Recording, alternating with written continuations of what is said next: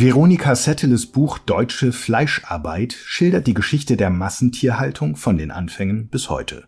Im Gespräch mit Kai Spanke stellt die Autorin ihr Buch am FAZ-Stand auf der Frankfurter Buchmesse vor. Eine Sonderfolge des Bücherpodcasts.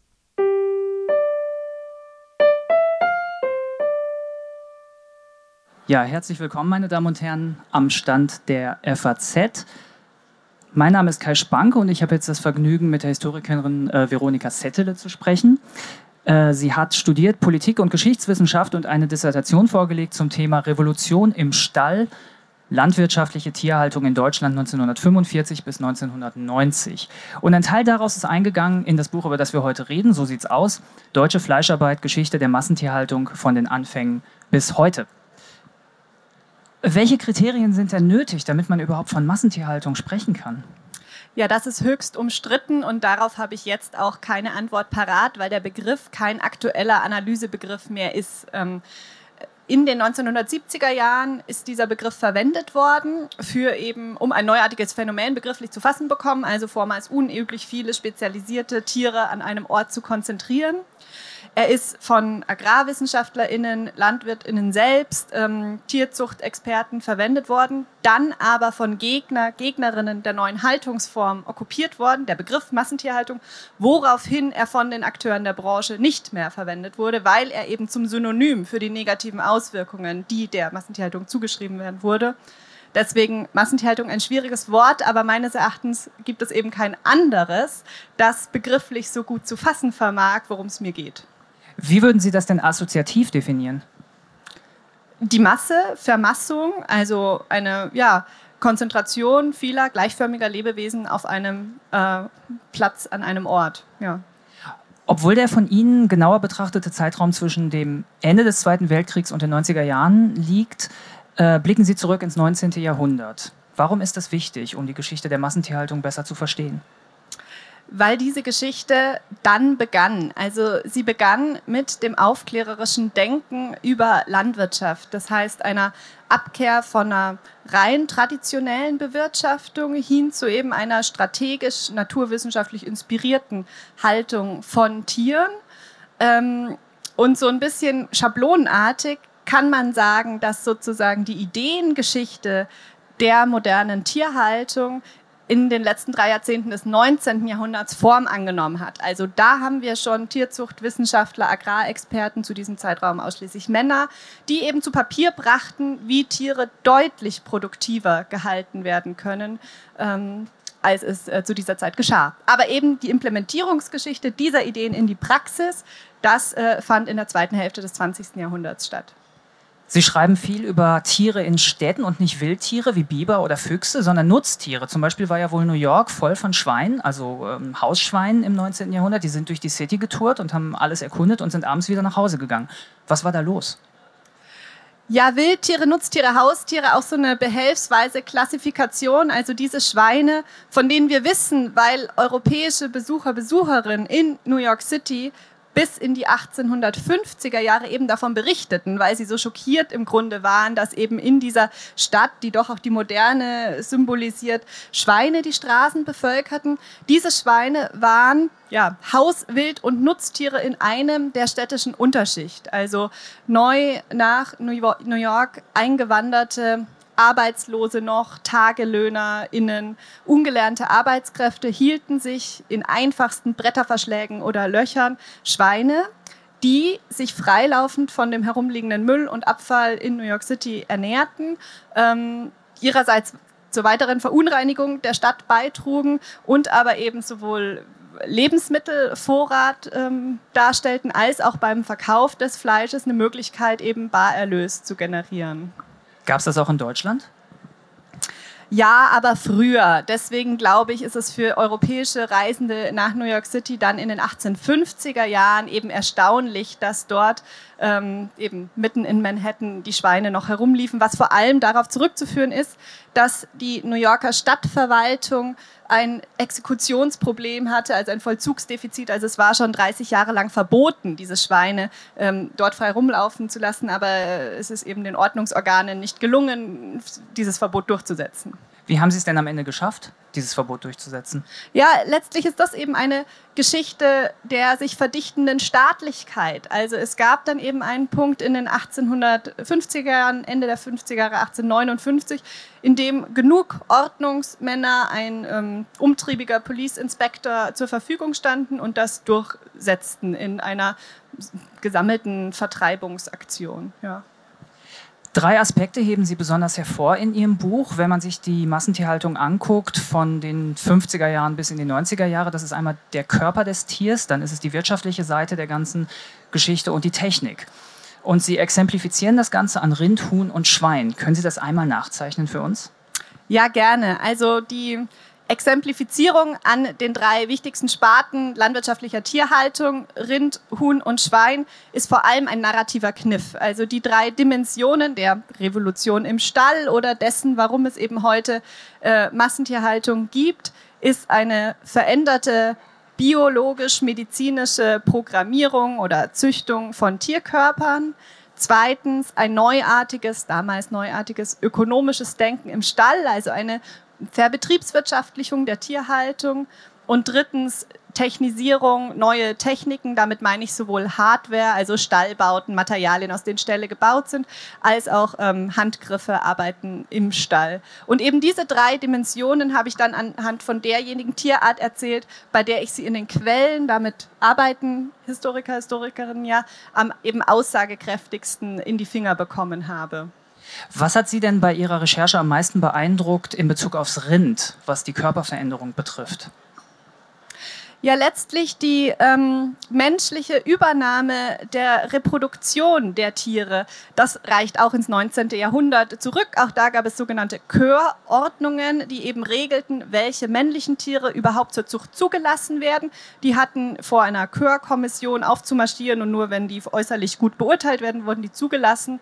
Aber eben mit der mit dem Aufkommen von Gefriertechnik. Das ist sozusagen die wichtigste technische Voraussetzung für künstliche Besamung, um also an zentralisierten Orten jetzt Zuchtmaterial in Form von Bullensperma gewinnen zu können, das dann eben über die Grenzen von Raum und Zeit hinaus konservieren zu können und dann, nachdem eine Testgeneration an ersten Nachkommen eben evaluiert wurde, ob diese Nachkommen die gewünschten Körpereigenschaften zeigen. Erst dann, oft Jahre nach dem Tod des eigentlichen Zuchttiers, wurde das Bullensperma zum breiten Einsatz gebracht, wodurch viel strategischer und zielgerichteter Rinder auf die Merkmale hin gezüchtet werden konnten, die die Konsumgesellschaft von ihnen sehen wollte.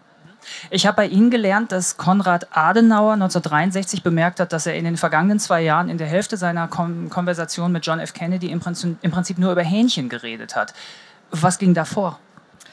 Da sprechen Sie auf den sogenannten Chicken War an, Hähnchenkrieg. Das war eine zollpolitische Auseinandersetzung, ein kleiner Handelskrieg, wenn man so will, wobei es wird immer sehr schnell von Handelskrieg gesprochen und meistens äh, ist es eher ein Handelskonflikt. Ja, es ging darum, dass die Europäische Wirtschaftsgemeinschaft, der Vorläufer der Europäischen Union, Form annahm. Ähm, und zwar vor allem durch eine supranational integrierte Agrarpolitik, also Landwirtschaft als erster vergemeinschafteter Politikbereich. Und nun war es so, dass die USA Anfang der 1960er Jahre zu viele Brathähnchen hatten. Es gab eine Broiler Depression, also der Markt war übersättigt. Und es gab die Gefriertechnik, weswegen diese Brathähnchen eben anders als 20 Jahre zuvor günstig über den Atlantik verschifft werden konnten. Was geschah? Die Nachfrage, Abnahme dieser US-amerikanischen tiefgekühlten Brathähnchen schoss in die Höhe in Europa, verdoppelte, also verdoppelte sich zuerst und dann verzehnfachte sie sich. Und zugleich war die europäische, westeuropäische Landwirtschaft weiterhin ja das Sorgenkind der Industriegesellschaft. Also was machen wir mit diesem ähm, Wirtschaftsbereich? Die Arbeitskräfte wandern ab, da ist nicht mehr viel Kapital. Ähm, äh, hinzubringen, weswegen gerade die steigende Nachfrage nach Hähnchenfleisch, jetzt schließt sich der Kreis, eben als äh, Lösung äh, erachtet wurde für eine eben Verbesserung der Situation der Landwirte. Und dann ist es so ganz klassisch dieses Infant Industry Argument, Argument also dass aufkommende Industrien zollpolitischen Schutz brauchen, weil sie sonst von den Produkten, die günstig hereingespült werden, wie auch immer erdrückt werden und das ist passiert und deswegen gab es den Chicken War. Adenauer wollte weiterhin möglichst günstig, möglichst viele Brathähnchen in dem Wirtschaftsraum der Europäischen Wirtschaftsgemeinschaft absetzen und ähm, äh, Kennedy, Entschuldigung, und Adenauer wollte das eben nicht und die beiden haben das vor allem ausgetragen. Ja. Sie widmen sich dem Schwein vor allen Dingen mit Blick auf die technische Optimierung des Stalls. Aber inwiefern ist das Schwein denn auch ein wichtiger Wirtschaftsfaktor, wenn man zum Beispiel nach China blickt?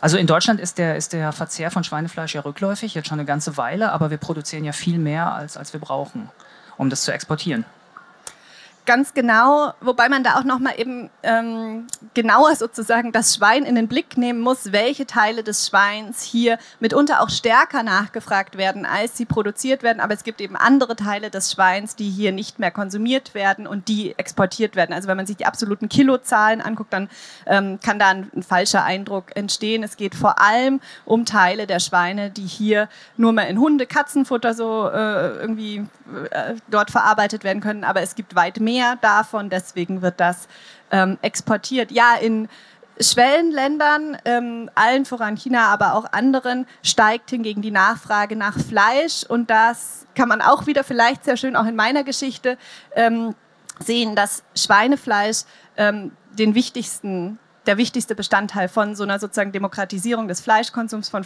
steigendem Fleisch Konsum, äh, der ist auf Schweinefleisch zurückzuführen.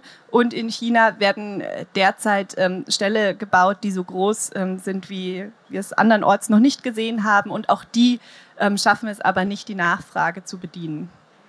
Sie liefern ja einen gewaltigen historischen Durchlauf. Ich sagte es gerade, 19. Jahrhundert bis quasi 1990. Und bei all dem äh, sparen Sie sich Kommentare und moralische Hinweise am Rande, die man erwarten könnte bei einem Buch dieses Zuschnitts. War das eine bewusste Entscheidung? Also ich hatte das, glaube ich, gar nicht bewusst zu entscheiden, weil ich Historikerin bin und nicht Moralphilosophin. Also ich habe, das ist ein fachwissenschaftliches Buch, das jetzt eben versucht ähm, ist durch äh, die Sprachform und äh, so einen reduzierteren Anmerkungsapparaten breiterem Publikum äh, zugänglich zu werden. Dass Moral ausgespart ist, würde ich hingegen nicht sagen, weil Moral ist auch mein Untersuchungsgegenstand. Also man könnte diese Geschichte auch labeln als irgendwie Moral History oder Moral Economy History. Sie meinen im Sinne von, die Geschichte der Massentierhaltung ist auch immer eine Geschichte ihrer Kritik. Ja, oder auch ihrer Bejahung. Also Moral meint ja nicht zwangsläufig nur Abgrenzung. Also ich habe eben auch versucht nachzuzeichnen, warum das Projekt einer Industrialisierung der Tierhaltung in den 1950er Jahren absolut konsensfähig war.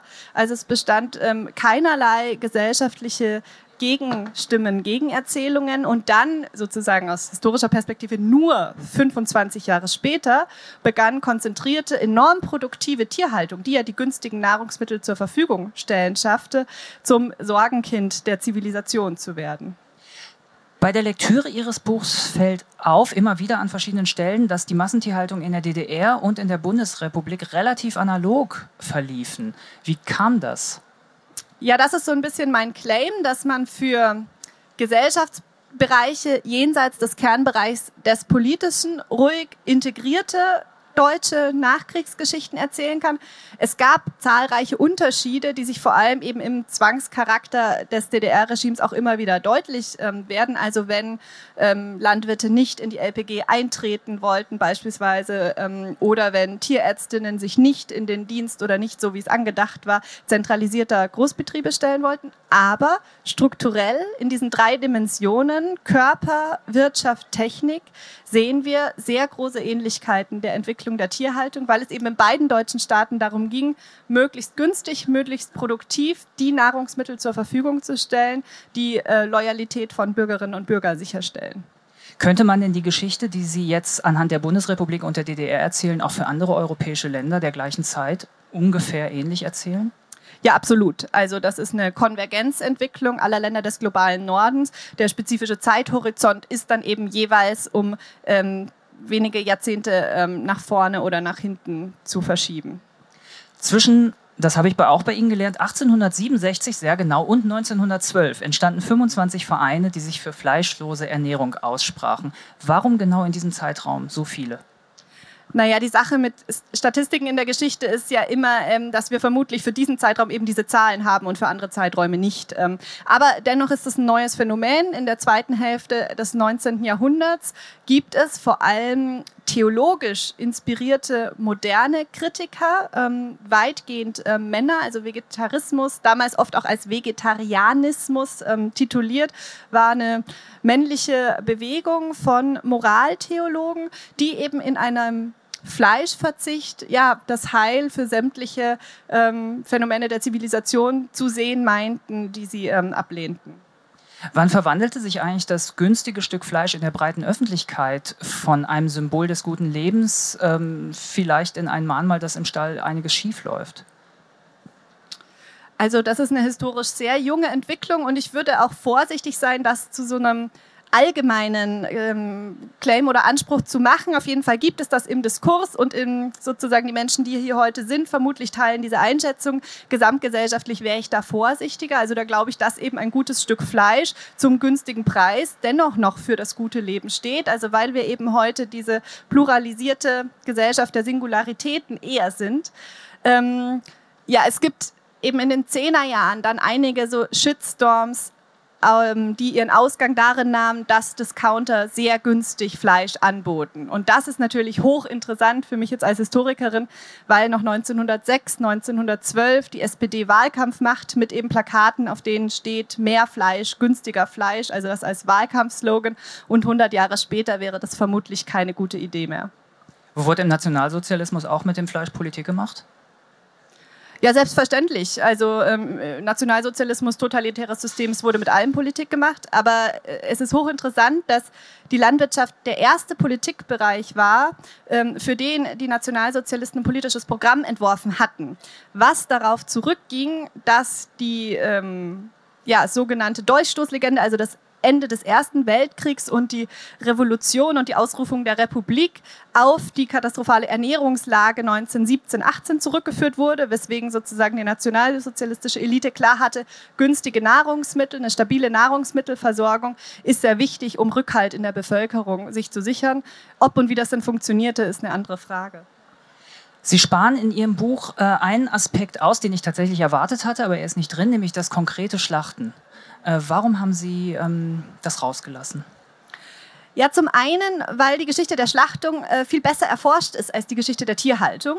Und zum anderen, weil die Industrialisierung des Schlachtens im 19. Jahrhundert stattfand. Also das ist sozusagen einfach historisch so ein bisschen verschoben. Ähm, Schlachthöfe sind aus den Dörfern und Städten vor allem aus hygienischen Gründen äh, hinaus verlagert worden seit den 1860er Jahren und waren dann, allen voran natürlich äh, Chicago und die Meatpackers dort, sozusagen die Synonyme der Moderne, auch irgendwie die Disassembly Line ist viel früher erfunden worden als die Assembly Line, also Fließbandarbeit. Da kommt das ganze Tier rein, wird geschlachtet und dann in die einzelnen Teile zerlegt. Und das ist alles sehr gut erforscht. Ich spreche es, glaube ich, an einer Stelle an, weil in den 1960er Jahren Geflügelschlachthöfe erfunden werden und aufkommen. Bis dahin Geflügelhaltung ausschließlich sozusagen im Eigenerwerb ähm, und die Schlachthöfe für damals auch noch Pferde und Rinder und Schweine konnten, funktionierten so anders, als eben äh, Geflügel ähm, getötet wird, gerade massenweise. Deswegen ist das eine Entwicklung, die ich dann anspreche. Lassen sich, letzte Frage, aus Ihren historischen Beobachtungen Vermutungen zur Zukunft der Massentierhaltung anstellen? Na, zumindest zu Konjunkturen und Phasen. Also so Historikerinnen sind ja vielleicht am ehesten Expertinnen für Zeitverläufe.